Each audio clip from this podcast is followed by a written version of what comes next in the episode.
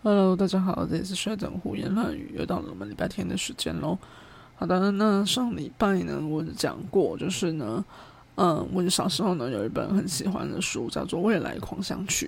那它好像有另外一个名字，叫做《狂野进化论》。对，那呃，他以前来讲的话，好像有有拍过那种嗯影片。你要说它是纪录片嘛？因为它其实不是不是真实发生的事情嘛。哦，那反正呢，它就是有拍成影片，网络上其实是看得到啦。就是你如果去搜寻未来狂想曲的话，其实搜得到那个影片的。只是网络上的那个影片的画质实在是你嗯年代久远，嗯 非常的模糊。好，所以呢就可能呃真的大家有兴趣的再去看。好，OK，那所以呢，嗯，未来狂想曲它主要来讲的话呢，就是在讲说。在未来的地球啊，就是五百万年以后的地球。我们常常讲到的话，就是讲到五百万年前，但是呢，他这本书要讲的是未来嘛，所以就是一个五百万年以后。那五百万年以后呢，其实已经没有人类了。就是你不管说他，他没有详细的讲说人类为什么不存在地球上了。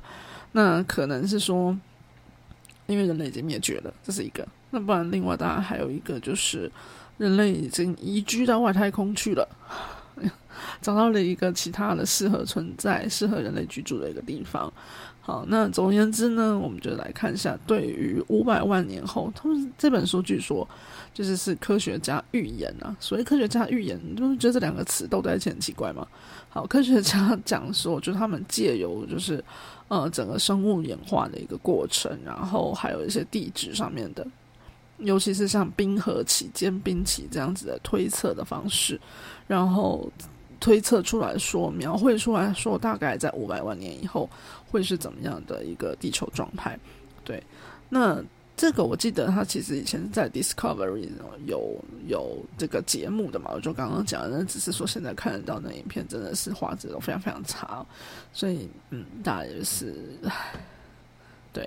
时代的眼泪，OK。那所以第一个部分来讲话呢，就那其实有分三个部分，因为它是以时间来分，分别是五百万年，然后一亿年跟两亿年后的世界。好，那第一个部分呢，就是五百万年后。所以五百万年后呢，地球再度进入冰河时期。为什么进？我为什么我说再度进入冰河时期哦？因为我们知道冰河时期来讲的话，其实像我们现在生活的这个时间点，其实是。呃，间冰期的就在冰河期跟冰河期的中间的这个时间，就叫间冰期。好，那冰河时期呢，其实来讲的话，就是地球整体上来说，被很很大很大一片的地方都被冰雪所覆盖。那呃，所以其实地球整体来讲呢，其实经历过很多次的冰河时期。好，那经历过很多时候的冰河时期呢，那当然还有很多个原因，就是。科学家目前来讲的话，可能也没有到很能够理解说，哦，冰河时期到底确切的成因到底是什么？比如说，啊，它可能跟，呃，大气层里面的当时那个时间点上面来说的话，它大气层里面的组成，就是比如说像二氧化碳啊的成，呃，成浓度高不高，或者是，呃，可能跟板块运动也有关系。因为板块运动的话，其实也是会影响，就是海洋跟陆地位置的改变嘛。那所以它可能多多少少就影响到洋流啊，然后呃风啊，就整个对流、空气对流的一个状态。对，那当然就影响到温度。那当然还有就是像我们以前可能在讲说，哦，恐龙灭绝的时间可能是因为陨石的撞击。所以陨石的撞击呢，撞击到地面了之后呢，当然它也会造成就是整个呃。有某部分的地方，或是整个地球来讲，它都可能被那个尘呃火呃陨石撞击以后所导致的火山爆发，或者是更多那种灰尘尘埃的那种感觉遮蔽了天空，所以也有可能导致冰河时期的发生。对，所以总而言之呢，这些因素呢，就是有很多很多种。那科学家目前来讲的话，他也没有办法很明白的告诉大家说，确确切来讲到底是哪一个原因。导致的冰河时期，那甚至有时候呢，可能他们会互相影响。对，好，那总而言之来讲的话，就是地球上呢有几次就是比较呃大的冰河时期。如果以科学家算法来说，至少是有五次的。好，那冰河时期来讲的话，就是刚刚讲到的，就是因为它会有大片的冰盖，然后呢，就是覆盖在整个呃地球的表面上，就是不一定是全部整颗地球，但是就大部分的面积。好，那这样子来讲的话，势必会影响到就是那个时候的呃动植物的生存。那当然影响到动植物生的生存的话，它当然就只能就是变呃演化成更适合居住在这个环境的一种方式。对，好，那所以我们现在呢是在减冰期的时间，那。所以，这个未来狂想曲这边来讲的话，他就觉得说，五百万年以后啊，就是地球会再次的进入这个冰河时期，而且不只是进入一个冰河时期的状态。他们认为的话，就是因为我们其实知道，非洲大陆来讲的话，它其实。嗯，是逐渐是往欧洲那个方向，欧亚大陆的方向移动的，算移动的非常缓慢了，对。但是呢，它就是有在移动嘛。好，那所以向北移动的这个非洲大陆的路块呢，跟欧洲、欧亚大陆，尤其是欧洲这边，就是连在一起了。等于说，中间以前我们现在的地中海啊、直布罗陀海峡，这个现在就是现在有很多观光客可以去的地方呢，在五百万年后呢，这边已经不见了，对。就是直布罗陀海峡已经直接被封闭了，然后呢，地中海这边呢会因为整个冰河时期的状态，所以雨量呢会变得很少，所以它就会逐渐成为呃一个很比较荒芜的地区。嗯，好，那所以冰河时期我们知道。以我们现在来看的话，我们当然知道说，就是冷的地方，就是纬度越高的地方越冷。以现在来看的话了，好，那所以呢，五百万年后，地球进入了冰河时期的时候呢，当然一个很大很大的一片地方，那也是现现在的南极大陆。好，那我们撇开南极大陆不说，那呃北部来讲的话呢，就是整个几乎是整个。嗯，可能在四十度、五十度、五十度以上左右的纬度来讲的话呢，就会整片的被一个很大的冰盖所覆盖住。所以像他可能提到的，就像北欧斯堪的纳维亚半岛这个地方啊，它现在就会成为五百万年以后呢，它就会成为一整片的冰冻的冰原。好，然后。那这个冰原来讲的话，就是一整个时期呢，都会是非常非常的激烈的冬天。嗯，虽然呢夏天它还是会有夏天，可是呢只有很少很少，而且能够融化的冰呢其实没有很多。好，那所以这个冰原地区，那能够在冰原地区这种超冷冷的地方生存的是哪一种动物呢？好，它不是我们现在的北极熊，可能北极熊已经灭绝了。好，那呃，好，那所以呢，那个时候就是五百万年后，他们会有拥拥有在这里可以生存下来的一个动物的名字叫做雪原秘兽。嗯，这个名字 感觉没有解释它是什么东西，就是它是生活在雪地。雪雪地冰原上面的一种神秘的野兽，OK，酷，这个翻译非常的可爱。好，那所以雪原秘兽来说的话呢，它其实呢就是呃，大家知道剑齿虎吗？剑齿虎就是那个呃牙齿非常的长，会整个伸出来的，非常激进的那一种感觉。哦，雪原秘兽的脸大概就长那样，但不，它不是老虎，它不是剑齿虎，它也不，它就是不是虎。好，那就是说它的犬齿非常的长，而且突出于它的嘴巴外面的。好，那是这个整个雪地上面来说，当时来讲最强大的一种掠食动物了。好，那这个雪原秘兽呢，它其实是有点类似，嗯，这就是。未来狂想曲这本来讲，他会提到说，他他们觉得这个动物，它它会是哪一种？目前现在来讲，有的哪一种动物，然后逐渐可能演化而成的。好，所以这雪人秘兽呢，大家可以要想，有点类似什么？就是类似雕，雪雕，雪雕的那个貂，就是我们说貂皮大衣啊的那一种。好，那它呢，就是我们知道现在的雪雕来讲，就是瘦瘦长长一条那种感觉。那但是大家知道吗？就是。他们呢，要在就是五百万年后呢，他们要演化的，可以在这么荒芜的地方可以生存下来，所以呢，它要长得很大只，对，它就是会变得更大只，然后呢，会变得很壮硕的那种感觉。好，然后大概呃，看起来呢是一个非常激进的，是一只大只狗狗的那种感觉。好，但是呢，它呢。其实只有重量只有二十八公斤，那可能是就是适合让它可以在那个雪地上面奔跑，然后不会摔倒那种感觉哦。好，那然后当然呢，它的毛皮也是白色的，好，这样它可以像北极熊一样呢，可以在那个冰天雪地里面呢行走，然后比较不容易被发现。好，那雪人秘兽是当时的最强大的掠食者，那它要吃什么动物呢？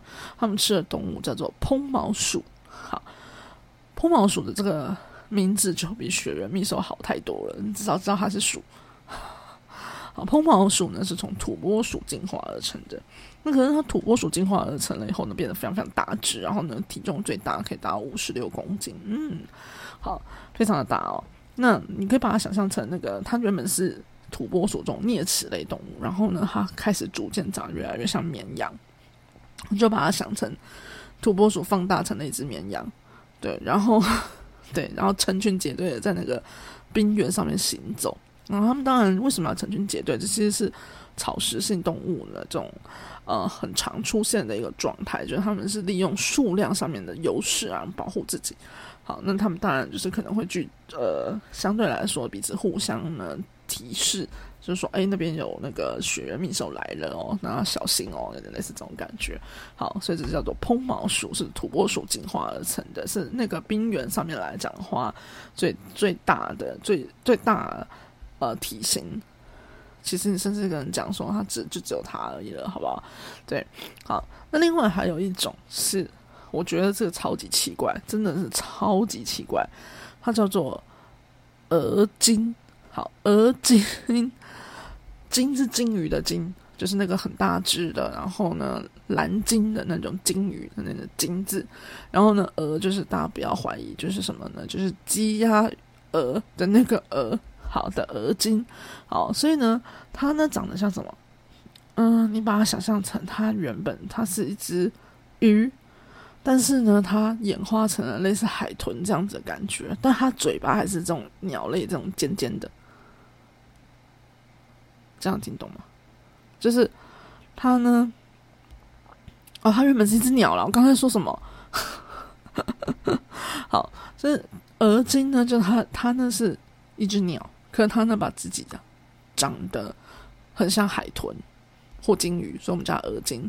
对，它把自己长成那个样子。对，然后只是说呢，它的嘴巴还是一样，就是鸟喙的部分，就尖尖的这样。然后翅膀已经弄得类似像鱼鳍，其实就企鹅嘛。对吧？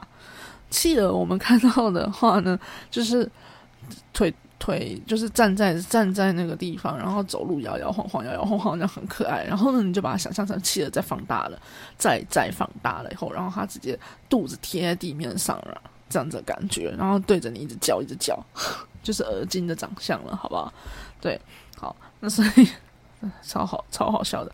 不过，而今有一个很奇妙的地方，就是我觉得这科学家能够想象这这这种动物出出来是蛮好笑的，因为呢，他们当然也是生活在这个五百万年后，然后呢，也是这种北欧靠近就是北极圈的地方，那他们呢会在岸边就是休息，或者是在岸边呢就是繁衍下一代嘛。那雪原秘兽呢就会试图去想要。偷咬它们，然后吃它们这样子，所以鹅精呢有一个非常激进的一个攻击方式。当然，除了用它的鸟会啄啄那个水源米兽以外，还有一个非常非常非常激烈的一个方式，就是他们会呕吐，而且他们呕吐呢会喷出那个没有消化完全的鱼，所以这是一个很恶烂的一个东西。大家如果听这个的时候呢，在吃饭的话，我很抱歉。对啊。下次我会提示，好不好？如果下次还有我要讲到这种东西的话呢，我会先提示，请大家就是把自己嘴巴里面那口饭吞下，然后再听。好，OK。那所以这就是鹅精。好，那所以这三种动物来说的话呢，就是科学家想象的未来五百万年后，然后呢，因为冰河时期整片的冰原啊，会生活在冰原上面的呃三种动物了。好，那再来的话呢，我们讲到。呃，北美洲就是它北美洲相对应的同一个纬度带的这种感觉，好，那它就会变成一个沙漠。为什么呢？因为呃，冰河时期你知道，就是全部都结冰了，然后它其实甚至都没有什么对流好谈论的，所以呢，它没有办法下雨。好，所以它没办法下雨，所以就会变成它是一个很冷，然后又很热的一个地方，就是因为没有水汽调节，所以在太阳出来的时候，它就会是很热很热的状态。但是太阳下山了之后呢，它就是非常寒冷的一个状态，所以日日夜温差是非常大的沙漠的地方。好，那在沙漠北美沙漠的这个地区来讲，五百万年后会长出什呃，会演化出什么样子的动物呢？好，这种动物呢叫做斯宾克鸟。但是我在看那个照片的时候，不是照片啦，就是这个，因为它是一本书嘛，然后它里面有插画、插图这样子的感觉，我实在是无法想象它是一种鸟类。对，它们在长得太怪了，因为它们呢，就是因为沙漠地区，所以呢，地表上面实在是太过于炎热了，无法生存，所以他们会躲在地地底下，所以他们会挖洞，挖那个呃路线。好，然后都全部都活在地底下，所以呢，他刚刚讲它是斯宾克鸟嘛，所以它其实是鸟类，它是从我们就是喜欢的那种鹌鹑蛋、鹌鹑所演化而来的。好，所以它呢是鹌鹑，但是因为它为了要活在地底下，所以它的翅膀呢就已经短呃进化成另外一种长得很像呃铲子一样的这种奇怪形状的枝呃奇怪形状的。铲子形状的前前脚，对，因为他们为了就是把土挖出来，好，那他们呢就是眼睛也退化掉了，就是只有针孔的那种大小，因为对他们来讲在地底下生活不用看到什么光，好，那所以他们主要的那个沟通的方式其实是用他们的叫声，然后呢会碰触彼此这样子来讲，然后来彼此互相沟通。那么只有在一个情况之下，他们才会离开地面。怎么样离开地面呢？就是他们要繁衍下一代的。时候，就是因为他们会要群体在地表上面互相联络感情，哈，对，好，所以这是非常奇妙的地方。斯宾克鸟，好，那斯宾克鸟的天敌呢是一种巨大的蝙蝠，叫死神蝙蝠。它们就是呃翅膀打开来了之后呢，可以达一点二米的长度。好，一点二米很。长诶，因为我们如果用一层楼三公尺来算的话，一点二公尺大概你四舍五入一下，一点五公尺，然后它大概就是一个半层楼的一个高度了。好，就打开了，超大只的。OK，好，那是这是蝙蝠。那蝙蝠呢？他们呢？就死神蝙蝠呢？它就会在晚上的时候睡觉。好，然后呢，到了白天的时候呢，就借由那个沙漠的这个气气温，让它们暖化，然后呢。在在飞行，然后可以就一路飞行很远很远。那他们呢，就是刚以刚刚的那个斯呃斯宾克鸟为主食，然后他们呢会用他们非常强劲的爪子，然后直接就飞下来，然后抓那个斯宾克鸟这样子。好，另外还有一种动物叫做背甲兽。好，背甲兽，呃，它长得有点像，它也是一种啮齿类动物，所以你会发现。就是我们平常在就是水沟附近，可能不小心会看到的小老鼠，他们那一种种族呢，在以后面对这种激进的环境的时候，反而可能会是活得还蛮好的一种动物哦。好，啮齿类的动物，好，啮齿类动物的背甲兽呢，它就是就是像我刚刚讲，它们也是那种类似田鼠啊、什么土拨鼠啊这一类的。好，然后它们呢，因为那个。气候万呃气候环境的关系，所以他们会呃在那个背上呢会有类似鳞片，然后有点类似我们那什么穿山甲、穿山甲那种感觉。好，然后来掩盖他们自己的呃身体，然后保护他们自己这样。然后其实呢，这个鳞片呢，它其实不是真正的鳞片，它其实是很坚硬的毛，然后纠结在一起的有的呃毛块。嗯，这样讲好乖哦。好，对，但是呢，它的这个之呃那个鳞片呢之间呢，就可以做一个绝缘的感觉，所以可以保持他们的体温，所以让他们在晚上的时候呢，不会因为失温而死掉。好，所以这也是蛮特别的一种动物啊，叫背甲兽。所以他们那个坚硬的这个，你要说它是，我还是讲它是鳞片好了，因为不然实在是难讲。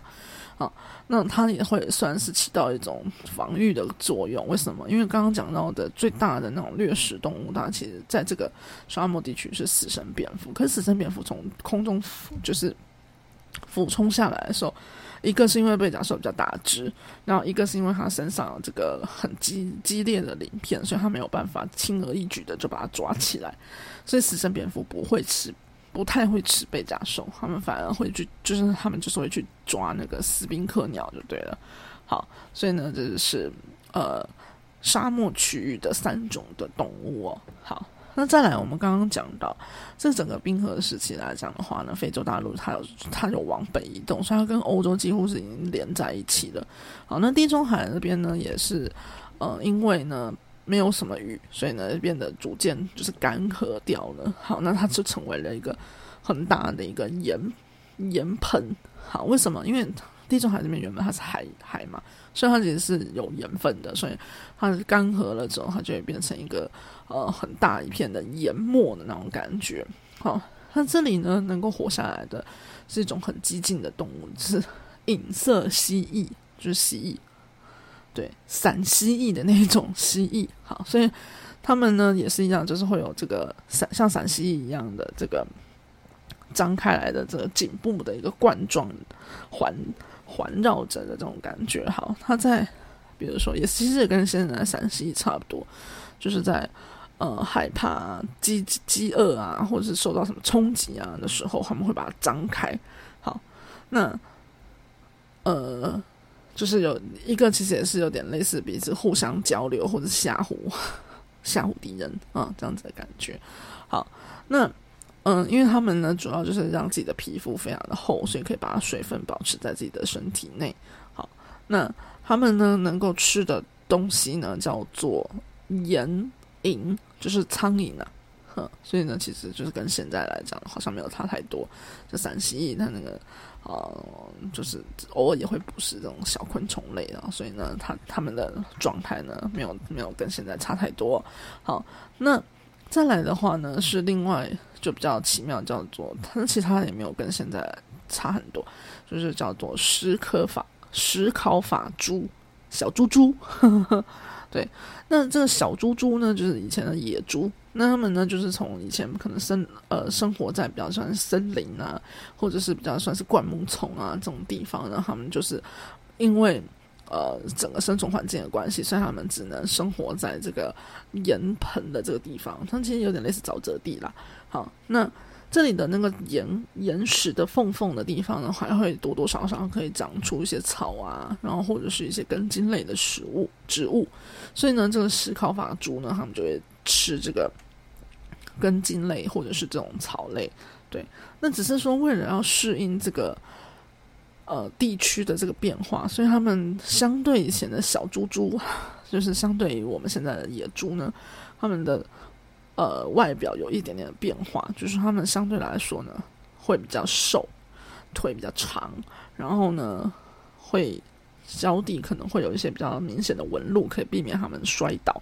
对，然后嘴巴也变得比较长，就可以伸到那个岩石的缝缝那边去吃他们的食物，这样子。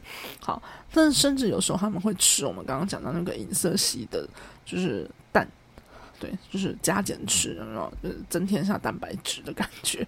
好，那有这个石烤法猪就会有它天敌，这天敌呢叫格莱格莱肯雕，所以其实也是雕，就是也是我们类似那种就是呃雪雕的演化。对，只是它们也是一样，长得就是更壮硕一点，不像我们现在雪雕就感觉它的腿很细，有没有？好，那格莱肯雕呢也是属于就是。